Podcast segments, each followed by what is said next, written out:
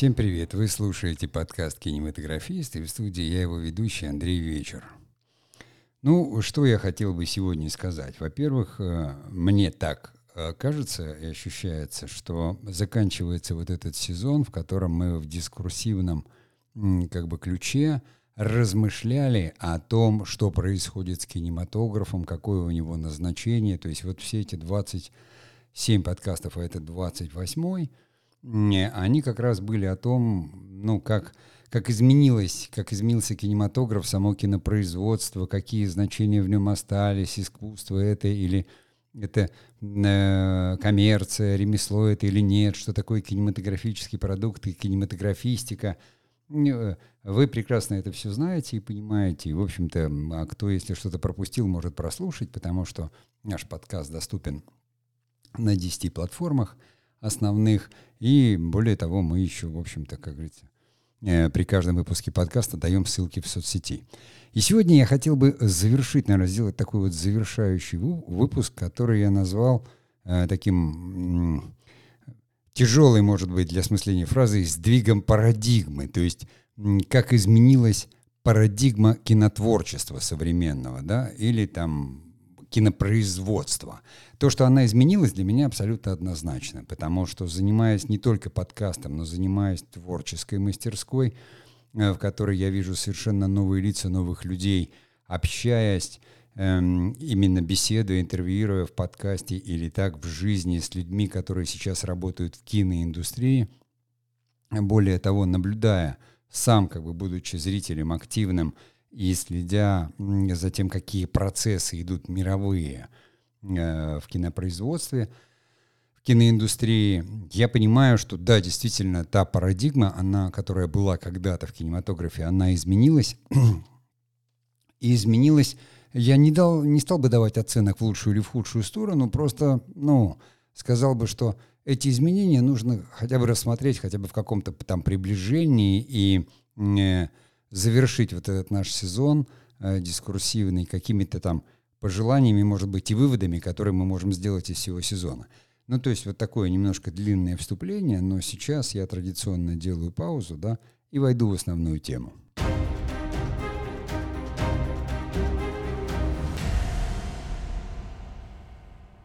Что же произошло? Что вот явилось предпосылкой этим изменениям и сдвигам? Ну, под парадигмой, конечно, я понимаю модель. То есть самую обычную модель, такую широкую модель, в которой как бы все привыкли и действуют. И когда она меняется и двигается, э, то это происходит почему-то. Естественно, есть несколько таких факторов. Там можно говорить, что кино вступило в другой век, что технически оно перешло там с пленки на цифру. Но на самом деле э, доставка, то есть кино стало э, продуктом. Оно стало цифровым продуктом, который можно доставить в каждый дом. И это уже произошло, и появление стриминговых сервисов, начиная с Netflix и заканчивая вот тут последними нашими сервисами, там последний у нас вышел Кион, по-моему, это МТС Медиа, э, привело именно к тому, что, ну, как бы кино стало напоминать обычный развлекательный продукт, который можно получить в доступе хотя бы там из метро, откуда угодно. Оно именно стало продуктом, который очень легко получить и заказать точно так же, как можно заказать там доставку еды домой. Только она цифровой продукт, да, но это духовная пища или развлекательная пища. Продукт, он создан для того, чтобы все равно развлекать, доставлять какое-то удовольствие – и здесь я говорю, что вот этот первый фактор, конечно, это вот появление стриминговых сервисов и превращение кинофильмов именно в продукцию. Потому что ни один стриминговый сервис не делает какой-то один формат и не работает в одном жанре. Там есть фильмы, то есть полнометражные, там есть мини-сериалы, есть вертикальные сериалы, такие сериалы, экспериментируют с форматами, есть там всякие киносторис. То есть это такой полный набор, то есть идет абсолютно экспериментальная работа с жанрами, то есть продюсеры следят, что будут смотреть, что нет. Одной аудитории короткий продукт э, в виде, там, допустим, каких-то ситуационных комедий, э, другим нужен более длинный продукт в виде драмеди. То есть э, жанр стал вообще определять все, потому что зрительская аудитория в основном сегментирована по жанровым пристрастиям и вкусам. Борьба, которая развернулась экономическая, там Э, между сервисами, она, конечно, существует, и она подстегивает все. Это как бы не задача этого подкаста, там говорить, может быть, о конкуренции и об экономике. Потому что в первую очередь вот эта конкуренция между сервисами привела к конкуренции и борьбе за авторов и идеи. Борьба за идеи шла всегда. То есть всегда продюсеры говорили, нужны авторы, нужны идеи, искали режиссеров. И сейчас это происходит и делается. Но то есть тоже произошло такое очень сильное сегментирование. То есть поскольку э, кинорынок, вот он разделился, отдельно вышло авторское кино «Артхаус», где, я большей части говорю про Россию, там доминируют именно начинающие авторы, то есть дебютанты. Потому что министерство дает деньги под дебюты, а продюсеры зарабатывают все равно на производстве, поэтому продюсеры стали искать талантливых дебютантов с их работами – получают под это деньги, их сопровождают, дебютанты либо становятся, э, получают какое-то имя, либо не получают. У нас традиционно, ну и все начинающие кинематографисты стремятся высказаться, сказать какое-то свое слово, привнести новые идеи. Это очень сложно. Но, тем не менее, кто-то демонстрирует какие-то исключительные навыки и либо остается то, что называется в высоком искусстве, куда вход большинству кинематографистов там закрыт, потому что они и не идут туда – то есть это там, это, ну, как искусство, искусствоведение, это фестивали там какие-то класса А, это лицо страны, лицо творчества, то есть там все фамилии известны, появление новой фамилии или имени, то есть каждый год пытаются что-то найти, и какая-то там даже маленькая премия или даже показ в Канах имеет значение, то есть этим занимаются, как говорится, те, кому положено. Искусствоведы, там, киноведы, большие художники, потому что ну, срок жизни большого художника, вот, вот насколько его хватает, там на 5-7 фильмов, понимаете, а потом он все равно либо он выгорает, либо интересы и культурные пристрастия меняются. Это больше все стало каким-то социальным, ушло во все те же самые проблемы, которые существуют, столкновение культурных парадигм, взглядов там на развитие семьи, общества, гендерные вопросы. Ну, в общем, артхаус, он и есть артхаус – он был, есть, остался, пока существует. Но там помогают спонсоры и государство. Он абсолютно не коммерциализируется. Его, конечно, показывают. Это, конечно, большое такое, скажем, пиар-звучание, то есть репутационное звучание. Но по большей части стриминговые платформы сейчас и продюсеры ведут борьбы за режиссеров, именно которые делали такое, а, не, ну, а оно не авторское кино, да, а именно оно режиссерское, оно такое зрительское, оно жанровое, то есть за режиссеров со своим каким-то творческим почерком большим. И действительно эти фигуры режиссеры, потому что работа нужна, ушли в сериальное большое производство и продолжают относиться к нему именно как к большому кино. Это произошло, начиная там с Мартина Скорсезе, да, из Финчера с карточным домиком, то есть от Netflix в кино мы видим это и наблюдаем. Пошли большие актеры, там и Мэрил Стрип, и э, ну, все звезды, которых мы знаем, уже так или иначе отметились э, э, в сериалах, потому что вдруг неожиданно оказалось, что зритель в сериалах хочет видеть не просто качественные продукты, а хорошую драму, хорошую актерскую игру, качественную картинку. То есть это совершенно не какое-то там кино на задворках, там, как мы привыкли, не, не телевизор, там, вернее, телевизионный сериал какой-то там для вечернего просмотра 20 минут, а серьезное большое кино. Вот. И э, поскольку есть творческое самовыражение, то туда пошли очень такие большие силы. Это тоже как бы важно понимать, и у продюсеров на стриминговых сервисах обострилась вот эта борьба за, э, как говорится, таланты. Это привело все к росту цен, расценок, у нас тоже. То есть бюджеты телевизионных э, вот этих стриминговых платформах, они стали гораздо больше, чем бюджеты даже фильмов. Если в кино, в прокатном Э, там большая часть бюджета это маркетинг и продвижение. Когда-то это с э, львиную долю денег съедала э, печать копий и логистика вся. То есть сейчас там копии стали цифровые, но тем не менее я говорю, что пандемия, она не поставила крест на кинотеатрах. Мы говорили в всех подкастах как раз с владельцем там, киносети, с Владимиром Федоровым. Она как бы заставляет искать новые способы развития. Большое кино и блокбастеры с большим запасом денег, они как были, так и остались. Люди ходили и будут ходить в кино, но они будут ходить туда, как вот на некое такое событие, развлечение. То есть там практически остались одни блокбастеры, и маленьким там авторским картинам давно уже там делать нечего. Да уже и, в общем-то, и, и жанровые там какие-то небольшие такие фильмы, не блокбастеры, им сложно выживать. У нас в государстве есть как бы господдержка проката, продюсеры получают деньги, но там, где нету, то есть сами уже продюсеры и кинематографисты, они не могут рассчитывать на сбыт копий своих фильмов, если раньше там в той же Северной Америке кинематографисты понимали, что снимая какой-то фильм за свои даже средства и прозвучав на фестивале, ты потом можешь на одном DVD отбить какой-то свой этот самый, э, свои вложения, да, свои затраты на этот фильм, э, то после смерти рынка DVD, а он наступил, то есть э, все поняли это, когда накрылась фирма Blockbuster, которая распространяла DVD. И если Netflix выскочил и выжил, потому что он перестал поставлять DVD, они вышли просто в онлайн, там, прокат и просмотр – то там у нас рынок этот всегда был пиратский, на DVD особо много было не заработать. Права на DVD продавались там за 3 копейки, вот насколько я помню, как раз там в, в конце десятых, ну, нулевых годов.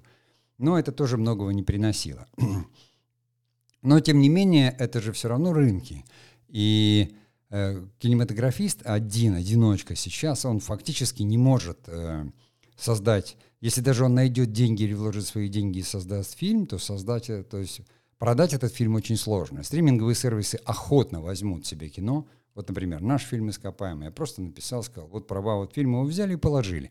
Но фильм надо продвигать, его надо вести там к зрителю. Не, платформа этим не занимается. То есть, с одной стороны, тебе как автору очень приятно, на крупной платформе в онлайн-кинотеатре лежит твой фильм. Это как бы признание того, что кино, как говорится, серьезное, настоящее.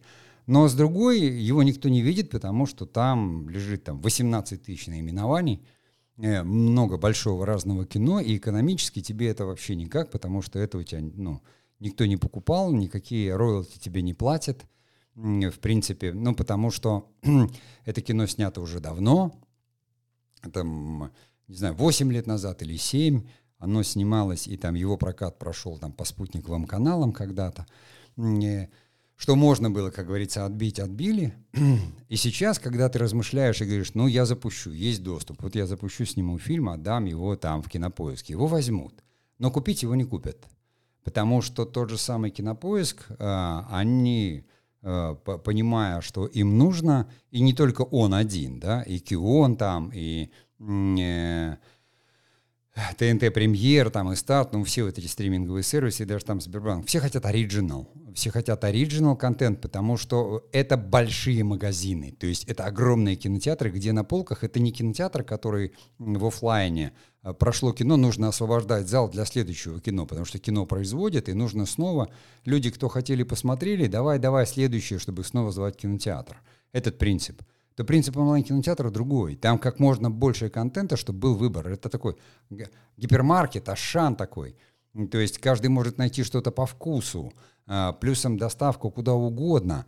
И там тоже есть свои, как говорится, тонкости, о которых мы сегодня поговорим. Но тем не менее, вот эта борьба за оригинал контент, чтобы иметь что-то оригинальное, потому что это маркетинговый ход в первую очередь, начинает как бы борьбу за авторов, которых немного – то есть э, у нас-то режиссеров и так-то было немного, которые с именем. И как бы новое время, то есть люди не успели подготовиться. То есть, и это начинает всасывать авторов, которые, да, где-то из сериального производства, где-то еще людям надо себя заявляться. Но на самом деле подстраховка происходит именно в том, что большие продюсерские команды начинают контролировать создание процессов, и все вы знаете, что сейчас там уже главное лицо в создании проекта — это шоураннер — а режиссеров вообще может быть несколько человек. Просто несколько. То есть еще там 10 э, лет назад, я когда снимал там дневник доктора Зайцева, сложно было представить, как там вообще три или четыре режиссера у нас в контексте какого-то одного решения будут работать. А иностранцы уже работали в этом контексте, потому что там был шоураннер, который все сводил и все знал, а режиссеры были четкими исполнительными. У нас очень долго жило представление, что режиссер-постановщик — это фигура, это бог, это создатель да, создатель и автор. Теперь создателем является шоураннер. Или там продюсер, который его выполняет. Даже креативный продюсер, он всего лишь навсего разработчик, который отвечает за развитие продукта. Так это сейчас происходит. Но давайте я как бы описал какие-то вещи, я сделаю паузу, и мы продолжим.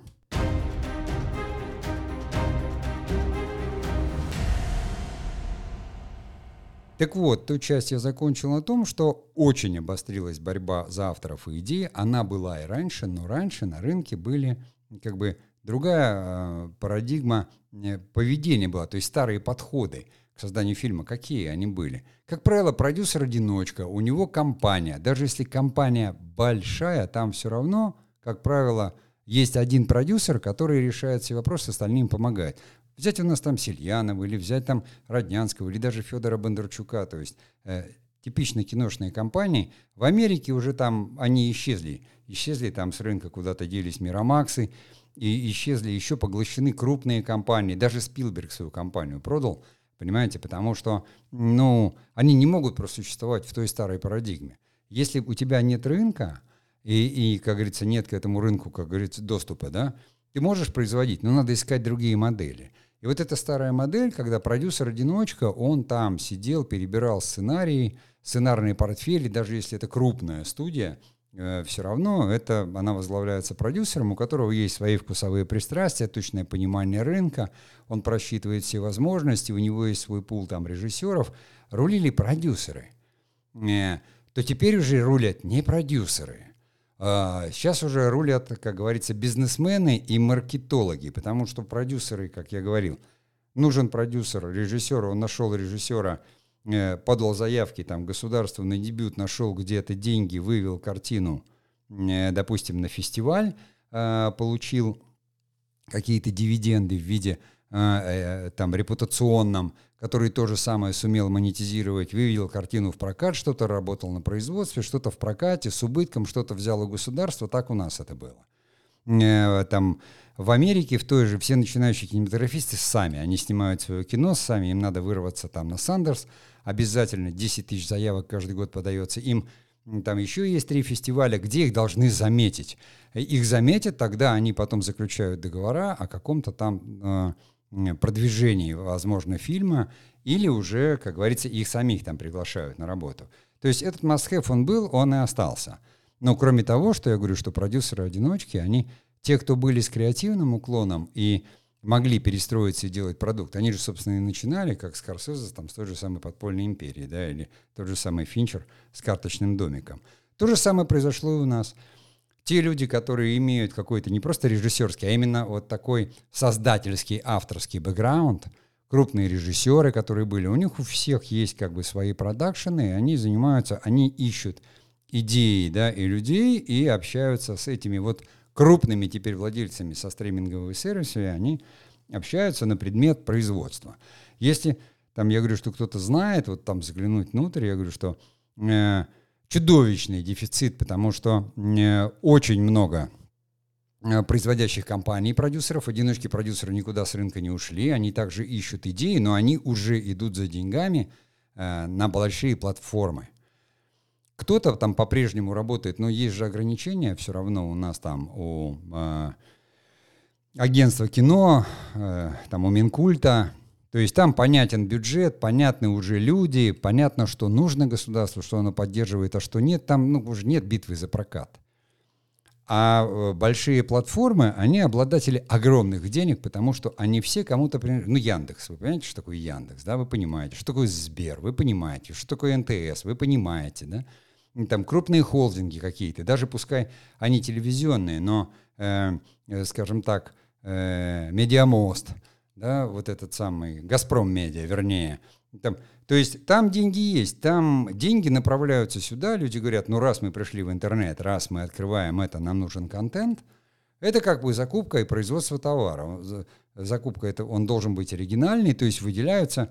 Ну, попросту что сравнивать, понимаете, там государство может выделить там 3,5-4 миллиарда государства да, на, на кинематограф, а платформа какая-нибудь мощная, с мощным этим самым, может выдвинуть 8-12 миллиардов на это. И это как бы, ну, платформе надо и больше произвести, с одной стороны, и там качественней, но и деньги совершенно другие.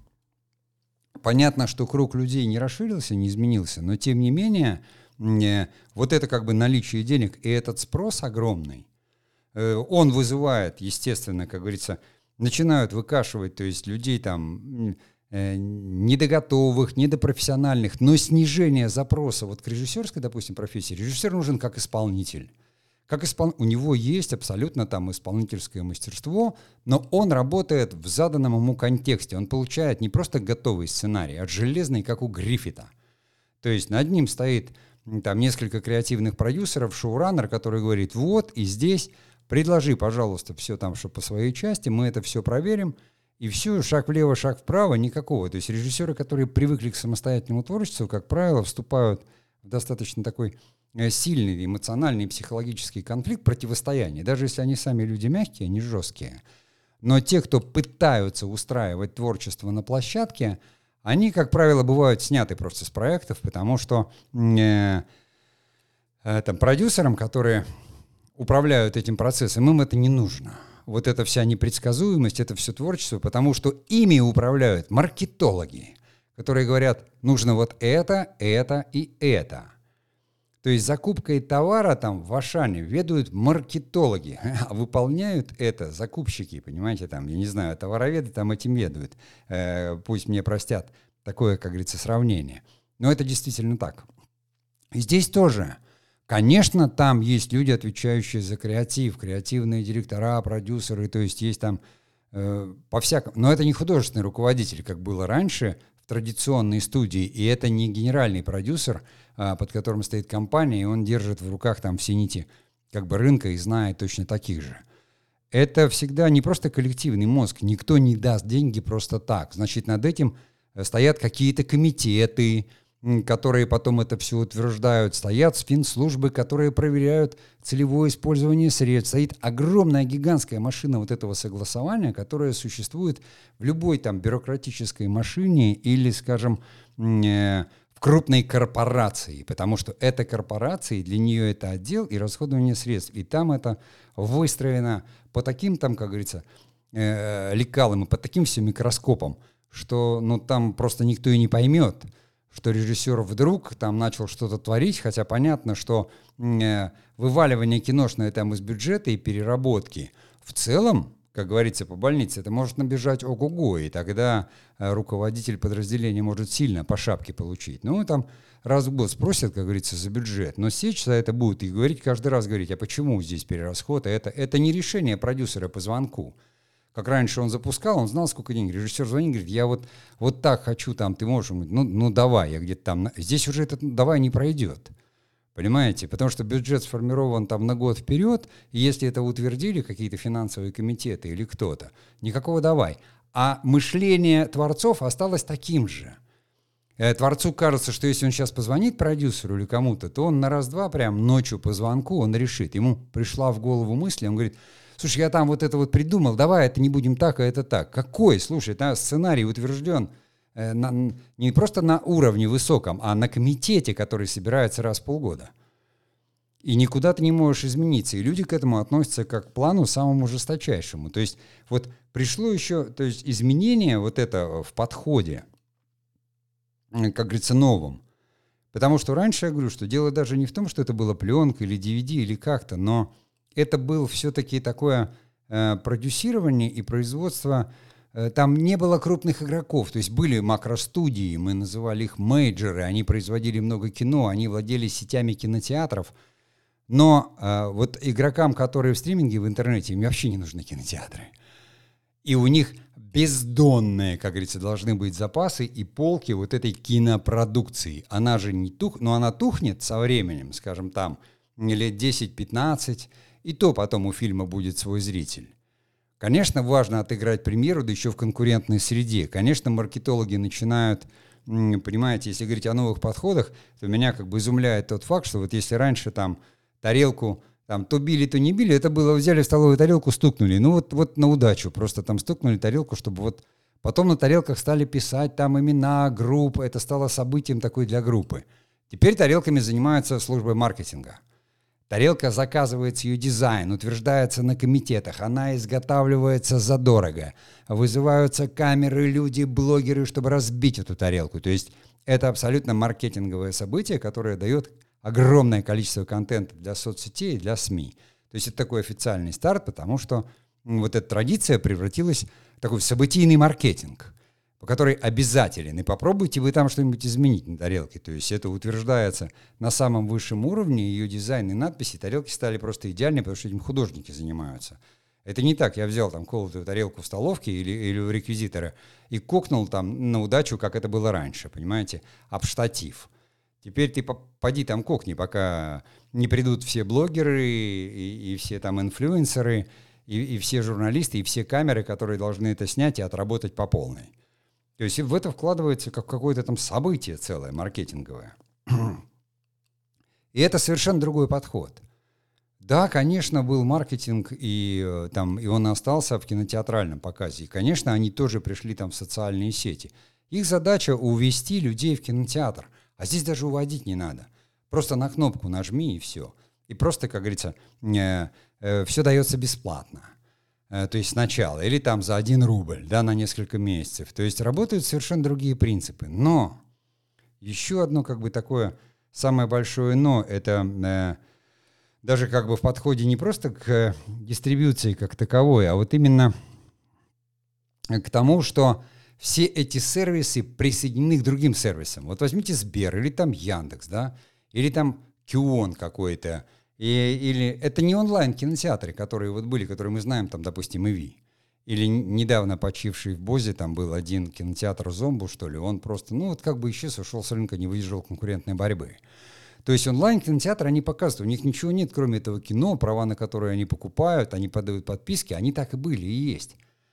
Они этим зарабатывают, это их бизнес, они маленькие, даже если они выходят там на какое-то IPO, они маленькие – а вот эти ребята, они не потому, что за деньги отчитываться не надо, но за ними стоит мощь, их контент нужен допом, потому что продается какая-то услуга. Сбербанк продает кредиты и обслуживание денег. Яндекс продает рекламу, кинопоиск и что-то еще. МТС там продает связь. Понимаете, там э, Газпром Медиа даже, ну, дело не в том, что они там не газ продают, но там целый холдинг есть, они давно на этом рынке, то есть этот контент может использоваться и там на телевидении, и тут еще где-то, и здесь, то есть это холдинг. И, а что там простому онлайн-кинотеатру или даже вот просто кинематографисту? Ну вот, кстати, там э, примерно себе представить, там, что делать кинематографисту, ну, я думаю, что вот об этом можно порассуждать там в следующей части, понимая. Да, давайте я сделаю паузу, и мы продолжим.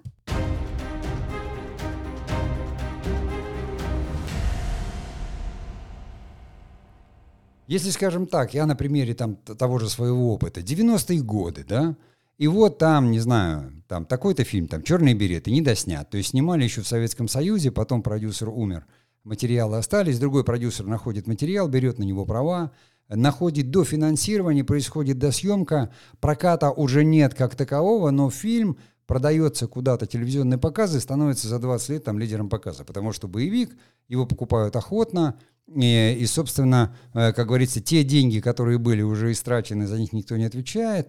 Тут эти небольшие, как говорится, взяли и досняли. Э, э, понятна схема. Я там, допустим, запускаю какой-то фильм в 90-х и понимаю, что там в Москве никто деньги на кино не даст, никто не снимает ничего, там еду в провинциальный город – там только организуются телеканалы, там люди еще на все настроены, о, кино не снимали, и ты можешь, как приходишь на телевидение и говоришь, а давайте снимем настоящее кино. Да как, да мы не можем, да можем. И ты убеждаешь людей, и там телевидение дает тебе технику, ты нанимаешь актеров, какое-то финансирование дают спонсоры под какую-то рекламу, и все пошло-поехало. И ты снимаешь кино. Э, начало, как говорится, нулевые, э, там начинает возрождаться кинематограф, спонсоры дают деньги, все там спиливают под это дело какие-то там налоги, еще как-то можно договориться, все ходят ищут, но самое главное, телевидение начинает снимать сериалы, то есть с момента там э, всех этих, как только я говорю, что серия производства сериала сравнялась с серией закупки мексиканского сериала, тут же, тут же это еще в 90-х начали производить. И вот телекомпании начинают закупать и делать какое-то свое производство. Все, оно оживает. Ты можешь сделать какую-то там заявку, но, правда, говорят, на 12 серий, таких-сяких, но можешь найти как бы знакомых, и совершенно спокойно то же самое, там, я писал заявку в 2003 году, на НТВ там мы показывали, но я хотел сам производить, чтобы моя студия, как исполнительный продюсер, я производил, я там снимал, мне сказали, нет – Производство не отдадим, отдадим только там режиссуру. А режиссура как бы без производства тогда не имела смысла, потому что это экономика вопроса. То есть ты же в основном выживал не за счет там каких-то гонораров, а за счет именно э, того, что у тебя производственный бюджет. Но это работало. То есть, а там компания не хотела выпускать тогда еще НТВ там и, и потом там какие-то бюджеты, и были свои компании, которые все контролировали, но тем не менее нужны были там творцы. К десятым годам, когда все-таки у нас появилось независимое кино, я вот просто иду, у меня есть идея, есть какие-то средства, я иду к дистрибьютору, он говорит, да, мы поможем с продвижением, нам такое кино интересно, там ты снимаешь, дистрибьютор потом говорит, ой, нет, это я в кинотеатр не выведу, потому что, ну, кино такое, ну, как бы бедненькое, и, здесь там мы не будем рисковать, ты начинаешь это там продавать где-то на телевидении, другой дистрибьютор берется, отдает это на спутники, какие-то деньги возвращаются. Нет, ведь очень много было таких фильмов снято. Каким-то таким фильмам повезло и режиссерам, то есть им спонсоры давали деньги и помогали это выводить в прокат. Мне, например, тоже там Москино ну, давала прокат и говорила, да, пожалуйста, вот пять кинотеатров мы отдадим, нам от вас, как говорится, ничего не надо. Копии уже были там, ну, цифровые, в принципе, не пленочные, но утром вот в этих кинотеатрах, ну, кого ты там зрителей? А ты получишь запись о том, что ты был в прокате, не заработал ни рубля, потому что в 9 утра там фильм, и ты отказываешься от этого, понимая, что тебе нужно потратиться на копии DCP, на какую-то рекламу там, только соцсети тебе доступны, и проще уйти, как говорится, и в пакете продаваться там на спутниковом телевидении – и это достаточно долго происходило, там 7 или 8 лет, и могло происходить еще, если бы просто мы там сами не отозвали бы, э, понимая уже, что это почти ничего не дает, и это какой-то такой процесс уже мало контролируемый, кому-то нужный. И что сейчас может кинематографист?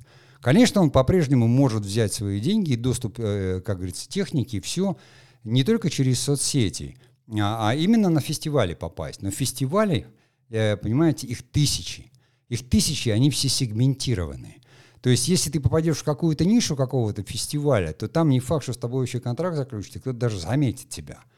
Это пафосно. То есть все кинематографисты, которые новые волны, они все начинают там вот видео для соцсетей. Если раньше там реклама такая жирная была, то теперь она уже тоже не жирная стала. И все в основном работают в этом фильмейкинге.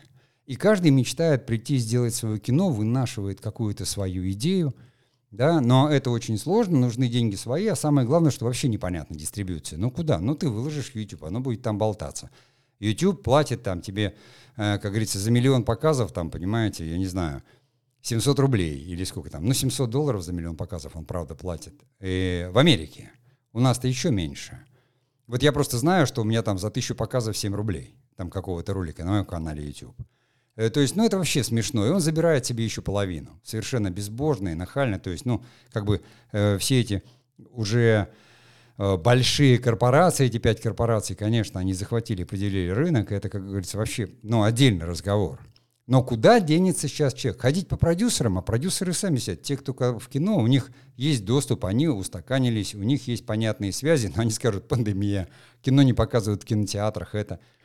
Поэтому, конечно, все вроде как устремляются и говорят, о, но производство вот это большое кинематографического продукта, это даже не завод, это больше, чем завод.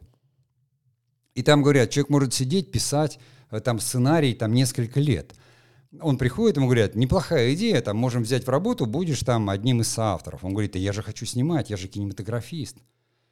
Еще недавно говорили, ну сделайте это, вот сходите на питчинг, и вам и сейчас питчинги проводят, но питчинги проводят не для того, чтобы тебе дать денег, а для того, чтобы найти какую-то идею, с которой потом работать. Ты можешь стать там десятым сценаристом в этой работе, и тебе придется принять это э, предложение – это совершенно, как говорится, не значит. А даже если тебе и удастся там получить дебют и снять что-то режиссерское, не факт, что, ну, как говорится, потом это кино будет э, куда-то там продвинуто и как-то прозвучит. Оно может потеряться на этих э, цифровых полках. Скупалось когда-то там все, что можно было скупить, но продукта становится больше, конкуренция становится выше, зритель становится искушенней – и уже вот эти стриминговые платформы, они говорят, нет, дайте нам value, дайте нам дорогой продукт, лучшие актеры, дайте это, нам нужен оригинал, потому что это маркетинг.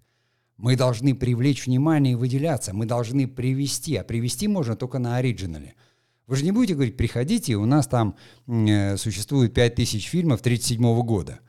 Хотя это уже ну, концепт, и люди как бы скажут, о, в одном месяце столько фильмов собрали 1937 года, пойду посмотрю. э, но на самом деле люди же видели кино и говорят, я его видел, что я пойду. То есть, а вот новенькое, а то, что нельзя. Более того, там стриминги, они даже не запариваются относительно пиратства. Они говорят, это хорошо, дадим возможность скачать пиратам, потому что нам нужен охват. Самое главное – охват. Мы вкладываем деньги, для нас это маркетинг в контексте того огромного гигантского бизнеса, который есть. Надо будет перекрыть пиратов, перекроют, но здесь как раз надо, в особенности, когда там выходишь на рынок или что-то выводишь. Разные, конечно, ситуации. Для продюсеров, которые работали в кинотеатре, был крах. Если тебя украли фильм – и ты не успел выйти, все, но это потери миллиардные. С этим борьба шла там всегда и повсеместно. Для там телекомпании это то же самое было, потому что там рекламодатели и ответственность. Здесь точно сюда наоборот. Они добавляют нам рынок. Мы и так ничего не... Ну, как бы мы продаем этот продукт там за рубль добавочным. То есть какая-нибудь там, скажем, компания связи, она говорит, если вы купите нашу связь, то вы получите это, это, вот как Сбербанк, да? Вот вам и магазин, вам Сбераптека, Сберздоровье, Сберпродукты, еще кино смотрите, купите наш планшет, и по нему смотрите кино, и по нему свою бухгалтерию видите. То есть все, все стали вот этими э, такими цифровыми вселенными гигантскими. И здесь это всего лишь навсего как вот сопутствующие товары. Вы приходите в магазин, и человек говорит, а что у вас только еда, а что я не могу купить у вас там, я не знаю, салфетки или мыло? Э, это же тоже должно быть. Да и в еде тоже, ну, как говорится, есть там вот, вот тебе и овощи, и фрукты, и даже сладкое. Если есть лицензия, то и алкоголь. Потому что вот человек пойдет за алкоголем закуску купит, понимаешь, а ну, мало кто там в алкогольные магазины специально ходит за едой, хотя мы знаем, что ходят, потому что, как правило, есть сети магазинов, не буду называть, э, чтобы там не обвинили в рекламе, где люди ходят, потому что там всегда очень недорогой продукт есть. Он там не широкий ассортимент, но очень недорогой. И люди ходят, не берут алкоголь, но берут вот этот ассортимент, они берут там другие напитки безалкогольные и ту еду, которая есть, и их устраивает эта цена, потому что вот можно зайти и купить. Здесь та же самая история.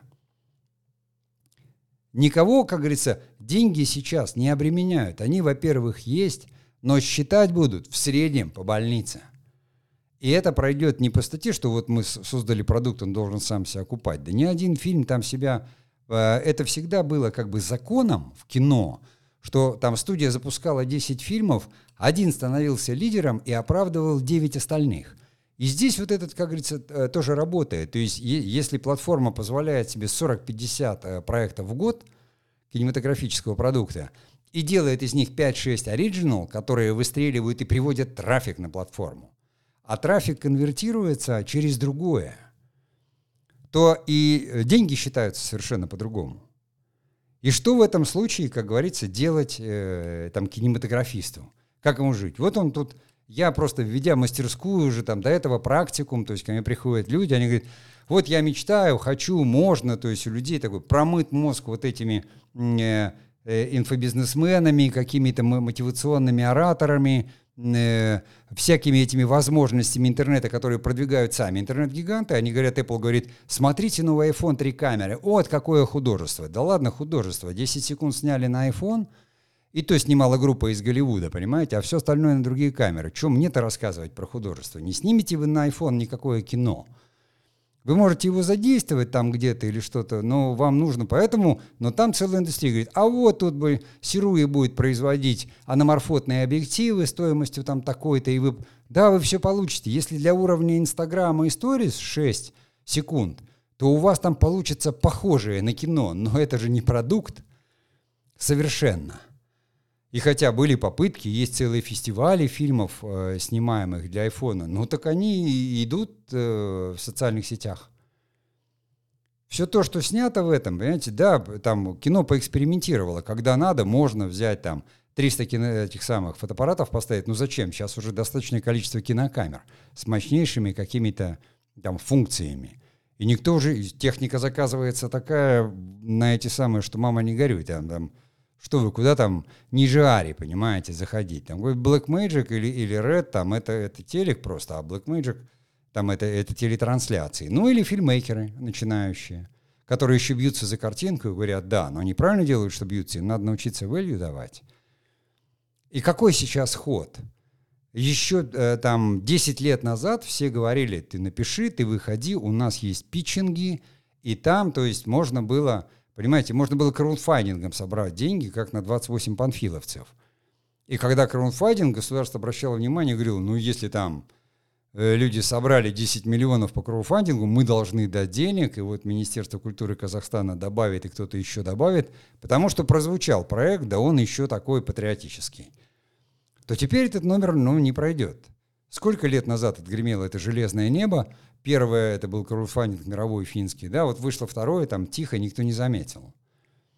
То есть это уже тоже не работает совершенно.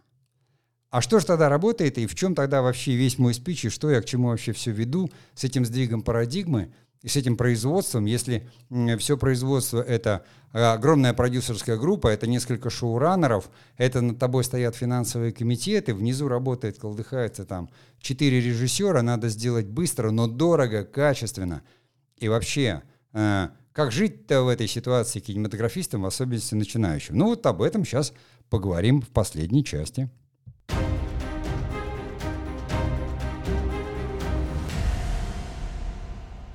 Вообще, естественно, вот э, этот сезон, второй сезон подкаста дискурсивный для меня был таким живым размышлением. Это были разговоры с людьми, анализ того, что происходит, цифры, чтение не просто литературы, да, изучение, но прежде всего это было размышление кинематографиста о том, ну, кто виноват и что делать, и куда двигаться. Я э, всегда наблюдал это, да, более того, даже какие-то там наблюдения нулевых и начала десятых годов, там я издал книжки, которые там назвал «Конец киноэпохи», потому что э, те размышления были больше такие лирические и э, связанные с тем, что рушилось старое кино, приходило новое. Кому интересно, «Конец киноэпохи» наберите просто даже в поиске, вывалится все там литресы, озоны и все. Либо у нас на сайте посмотрите. Эм, вот. А этот филогенез, который, как я называл, тоже здесь некоторые подкасты я расшифровал и хочу в общем-то, издать эссе и на эту тему. Оно такое, конечно, больше может быть культурологическое. Опять же говорю, что это размышление кинематографиста. Потому что если я начал в 80-х годах как актер в советском кино, я его помню, то в 90-х я уже работал как режиссер и продюсер. В нулевых я уже пришел в новую индустрию продюсером, да и вторым режиссером. Уже в десятых годах я работал как режиссер-постановщик и независимый кинематографист со своей студией. А потом я ушел в интернет и начал систематизировать и как бы преподавать. Но преподавание было связано не с тем, как вот оно тогда было, когда никто ничего не знал, и шли американские книги, их переводили, ехали всякие там заморские мастера, все хотели учиться, потому что киноиндустрия оживала и всасывала огромное количество людей, об этом тоже, как говорится, э, я писал в этой книжке, э, а именно с тем, что этот опыт надо было переосмыслять переосмыслять. И сначала нужно было там потратить очень много лет на то, чтобы всосать то, что предлагалось от американской литературы до нашего опыта и до всего, включая даже собственное кинообразование в киношколе, а самый главный опыт, который был.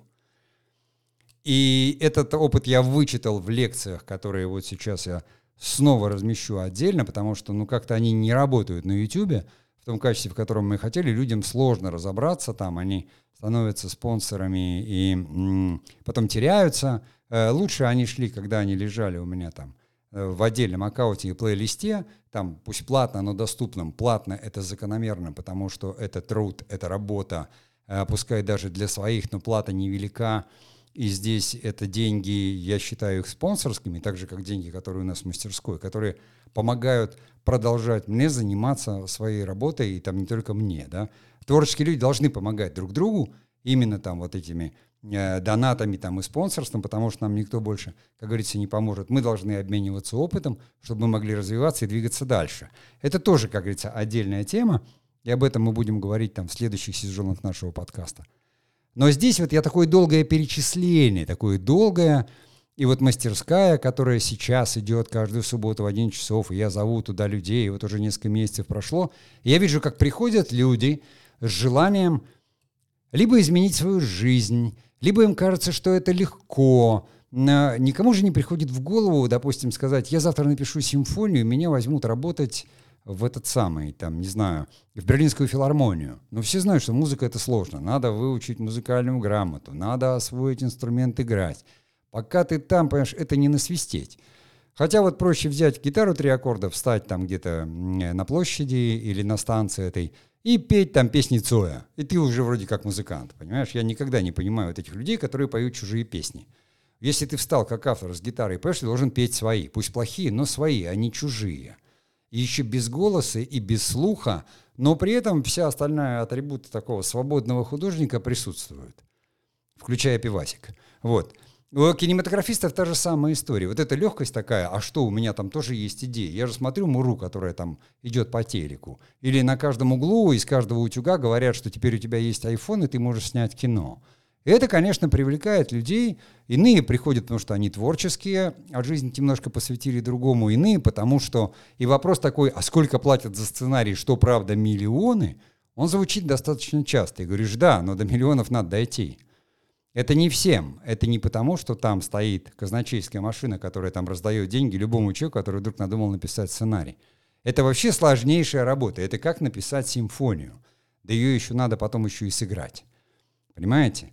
И вот этот опыт весь, и мой в том числе, который там все время повторяется и меняется, от каких теорий ты приходишь к тому, что ты говоришь, ты понимаешь, что ты перестаешь мыслить там, я был режиссером, я был просто продюсером, я писал просто сценарий. И сталкиваясь с теми вопросами, которые задаюсь, тем, что делаешь сам, ты говоришь, черт, я уже мыслю как шоураннер. Я не могу мыслить одной категории или только вот этой категории, или только этой категории. Ты начинаешь ковыряться, систематизировать материалы, понимая, что там твои лекции, даже которые там э, были вычитаны, кинодраматургия, кинорежиссура, кинопроизводство, но это как бы, ты понимал, это фильммейкинг, классический, это преподают в любой школе, то есть это надо знать. Но люди умирают на третьей лекции, какой там до 36-й они не доходят. Когда ты людям говоришь, что ну, мастерская как минимум, чтобы проектик развить 9 месяцев, они говорят, да, ну что, я там сейчас напишу, все, скисли, ушли. А то, что у вас на стриминговом сервисе с готовым сценарием возьмут и скажут, года полтора будем допиливать. А то, что раньше у такого продюсера, как Максимов, там режиссеры по 7 лет сидели в девелопменте, по 7. Понимаете, но чтобы это все вылезать, довести, потому что ему же и денег где-то надо нацарапать, и договориться, и если там есть что-то такое недоделанное, э, никто этого не хочет, все хотят быстро, как в Инстаграм, но это не Инстаграм, это не видосики на YouTube. Требование к качеству продукции растет, выдавать надо на гора, особенно в оригинал. И здесь уже такой дерьмопоток-то не проходит, э, как раньше он там мог проходить на каком-нибудь там не совсем федеральном телеканале, где можно было рубить там, понимаете, 500 серий чего-то, понимаешь, по 20 минут там этот Кулагин и его друзья, понимаете? Но это, это и жанр был такой, и материалы там снимали по 30-20 минут в день. И все, два дня серия, два дня серия, то есть пекли, понимаете? Там люди это смотрели одним глазом или слушали, как по радио. Этот номер сейчас не пройдет, потому что вы что, а что тут тогда? Не, какой тут маркетинг, какой тут value, какой тут, можете себе позволить Сбербанк или там э, этот самый кинопоиск вот такое вот выпустит? Да, конечно, нет. И вот все это моя прелюдия каким, к одним подходом, что ты начинаешь вдруг понимать, начинаешь понимать, что тебе это хорошо. У тебя есть, ты, как говорится, работал со сценариями, ты продюсер, у тебя там производственный опыт, ты независимый кинорежиссер, ты делал кино, ты режиссер, ты снимал и там, и там, и там. И ты не можешь что-то упустить, и ты понимаешь, что это как бы must-have.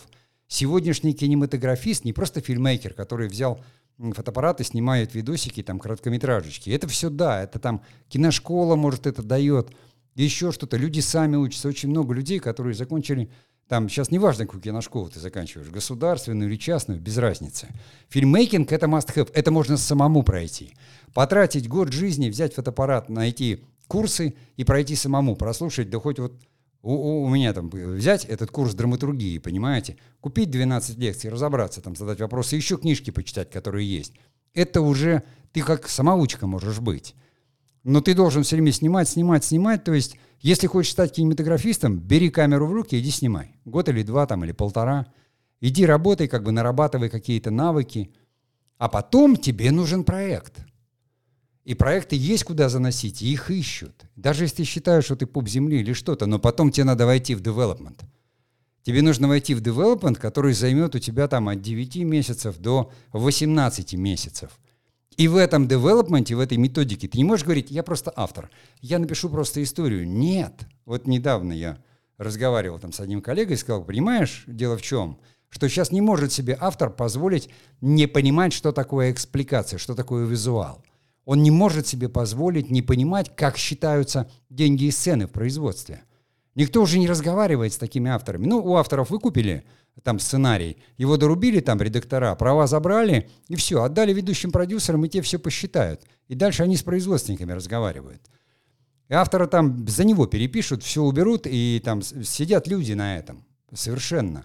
Это всегда так было. Была техническая редактура. В обязанность технического редактора входило объединение сцен, убирание лишних этих. Потому что сценарий весь обсчитываю. Я сам, когда был там э, гендиректором и главным э, там продюсером, мне давали проект, я его обсчитывал и говорил, там, это нуждается в доработке, то-то, то-то.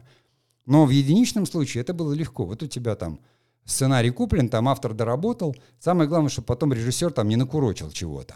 Сейчас такого уже нет, потому что режиссер, он отвечает только за съемку. Его даже до монтажа не допускают. Там есть режиссер монтажа, там тоже будет вести все креативно, еще продюсер постпродакшена. И то есть нужны другие знания. Во-первых, они больше. Но вы же понимаете, как вот творческие люди сейчас не могут себе позволить, э, просто я написал книгу, сижу, мне издательство позвонить. Никто, если вы не будете колдыхаться, если вы не будете сами себя продвигать, книжку куда-то пихать, там на платформы сам издата биться, в каких-то конкурсах участвовать, все.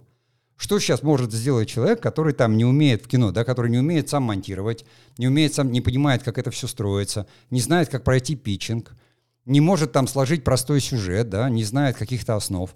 То есть а, образование вот это вот э, там для девелопмента, это must have.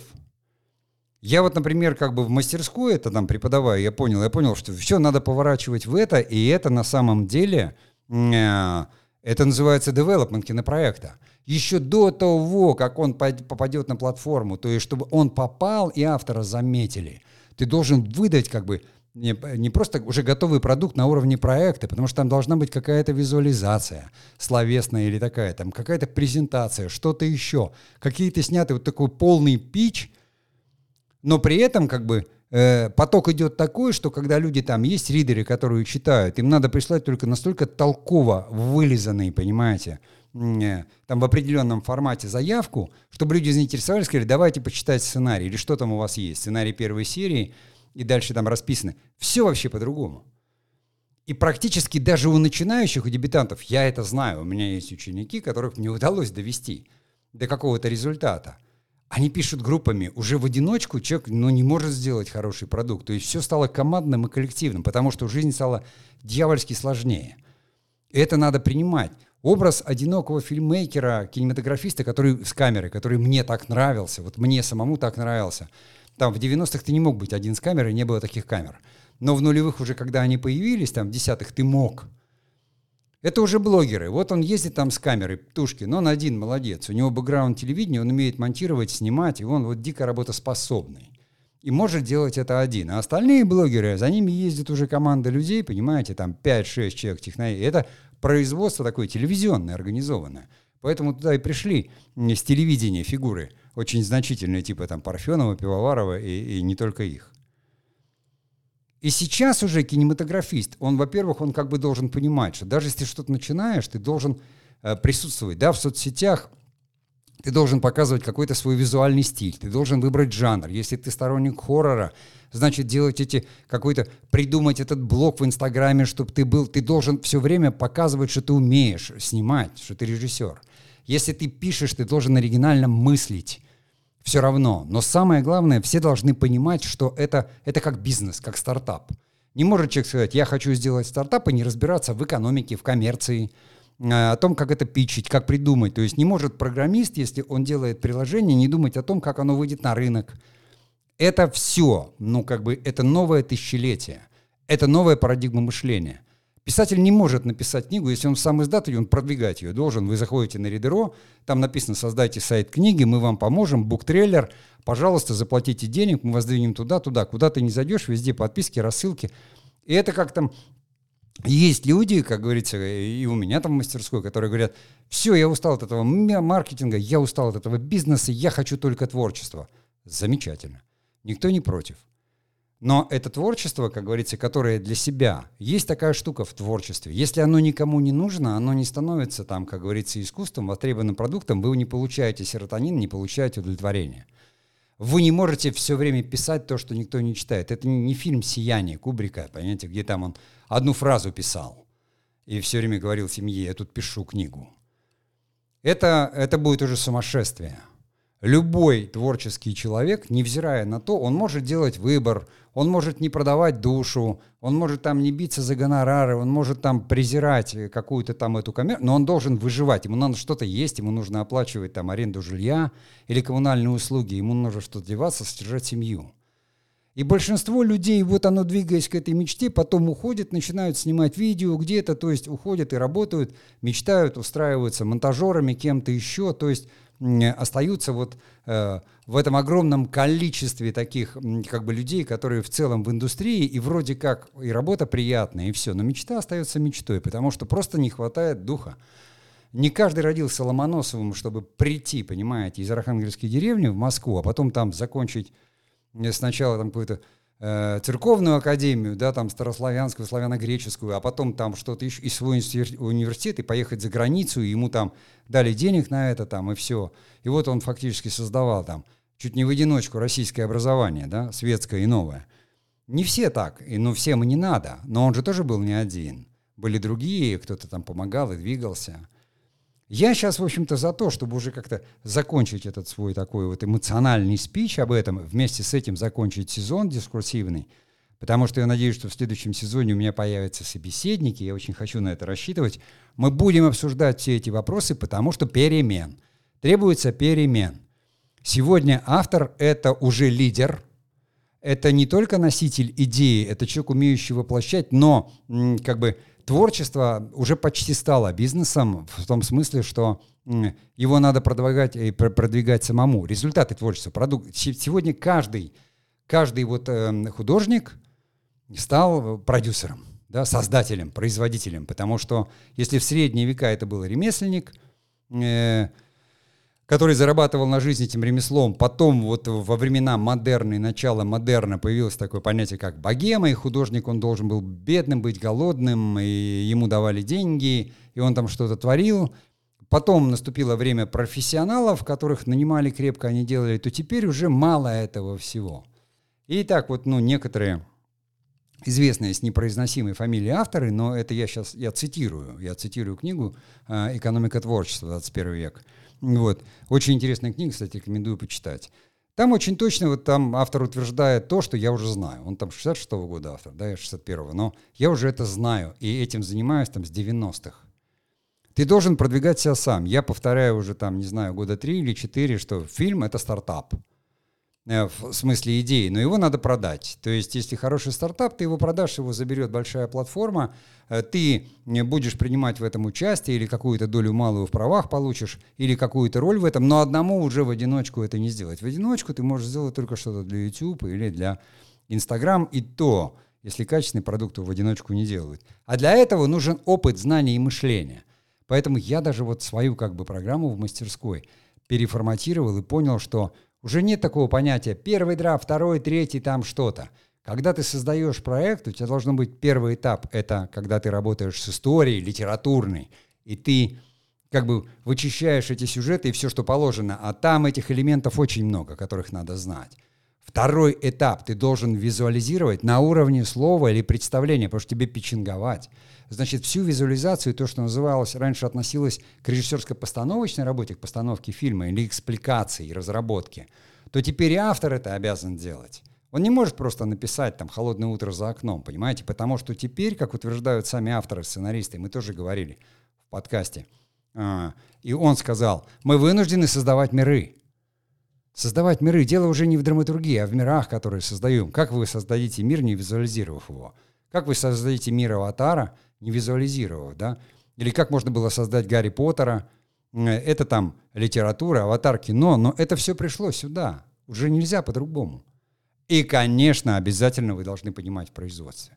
Вы должны понимать, что вы тут понаписали всего, и ни один бюджет не умеет. Просто это будут переделывать, э, кромсать, потому что э, как бы вы понаписали там 200 объектов, не понимая, что их надо объединить в 7. То есть не провели вот эту работу. Кстати, в киношколах всегда драматургов учат и производство тоже. Они не хотят этому учиться, но там состав съемочной группы они знают. Но их не учат вот именно тому, что хорошо так знает и понимает там второй режиссер или продюсер, которые всех начинают учить вот с этих там нормативных каких-то вещей, которые как были, так и остались. Да, легко перестроиться там, все равно, понимаете, но какой-то переезд вам там не позволит, а иногда мелкая сценка, а по цене ты видишь, а иногда сцена... сцена. И люди этого, ты автору говоришь, он говорит, что, я не понимаю, я придумал. Да мало придумать, мирно. Это же должно быть еще исполнимо. А ну вот это все оценивается, когда какой-то профессиональный ридер, там, редактор или кто-то с каким-то бэкграундом это читает, он все это видит. И я понимаю, что этому в киношколах не учат сейчас. В лучшем случае там учат фильммейкингу или тому, что было востребовано 10-15 лет назад. Потому что в киношколу приходит опыт, и пока он систематизируется и методологируется, он отстает. И уже даже это, ну, как говорится, нельзя получить просто на площадке, там, опыт, работая с автором. Это надо уже работать, как говорится, в индустрии, в командах, в группах. Поэтому я понимаю, что мы тоже там будем трансформировать каким-то образом. Там. Но у нас в сетевом издании, как говорится, есть и мастерская, все-таки там мы не только просвещением занимаемся там как положено, да, но есть и студия, в которой мы развиваем какие-то проекты. Я понимаю, что это уже другой формат, который больше там девелоперский. Тем паче, что есть несколько уже позитивных опытов, когда на протяжении нескольких лет я просто наблюдаю рост людей, которые так или иначе не были как-то связаны там с практикумами или где-то, и они уже пришли в индустрию, и они уже стали кем-то там. И наблюдая это, ты понимаешь, и у тебя есть обратная связь, чего и как не хватает, и ты начинаешь вносить изменения. И при этом сам остаешься, как говорится, играющим тренером. Вот на этой ноте я еще раз говорю, я благодарен всем, кто был. 28 выпусков подкаста. Я называл этот сезон филогенез кинематографа или кинематографистика. Мы дискурсивным способом рассуждали о том, какой он там сейчас кинематограф – Э, именно в контексте первого сезона, где мы говорили с людьми в тот самый период там, пандемии. Мы выйдем к третьему, но я хотел бы уже видеть этот подкаст больше таким похожим на беседы, в которых можно обсуждать темы сложные. И, наверное, конечно, мы будем поворачивать его вот в сторону этого нового кинопроизводства, а, потому что, ну, как бы э, культурная часть, культурологическая, мне хотелось тут поговорить и модерне, и метамодерне, иногда я об этом говорю – но я не киновед, я не культуролог, я кинематографист, кинорежиссер, продюсер, то есть конкретик. И я понимаю, что те процессы, которые сейчас идут, они очень интересны, и они очень актуальны. И нужно меняться, нужно, как говорится, говорить о скиллах, о навыках.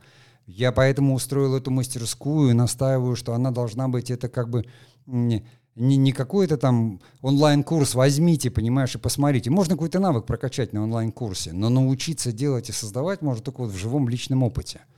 Да, я теряю, может быть, там в людях, потому что не все хотят в какое-то время там просыпаться, вставать, идти там в Zoom и разговаривать. А более того, я как бы там настаиваю, чтобы у людей был какой-то свой проект, чтобы они думали в приложении. И я точно вижу, как отсеиваются те, кто понимают, что они не туда пришли, потому что на самом деле они хотели попробовать. Попробовать это там в маленькую киношколу или маленький кинокурс, а в индустрии надо работать, а не пробовать, там надо делать. И мы тоже для себя приняли решение поворачивать в эту сторону и будем держать вас в курсе. Подкаст, я говорю, все равно наш, это, это общение с кинематографистами, с теми, кто наши подписчики. У подкаста там уже почти полторы тысячи слушателей постоянных. Я считаю, что его неплохо слушают. У нас есть и другие, как говорится, ресурсы, они небольшие, и мы не будем развиваться в широкую сторону, мы будем развиваться в узкую сторону, потому что я понимаю, что это сообщество как бы новых кинематографистов, которые мыслят и понимают так, оно не будет широким, потому что новаторов никогда не бывает много. Их не бывает много. Потом когда-нибудь придет там вся консервативная часть, которая там и сейчас она там догоняет и что-то принимает или не принимает, и говорит, какой там маркетинг, какие там питчинги, я там э, гений меня и так должны все знать, я там вот хочу, я требую. Это э, такое ироническое восприятие, понимаете, я сам это все проходил на каких-то этапах, и я рад, что там сейчас я уже так не думаю. Ну а на сегодня я прощаюсь с вами и творческих успехов.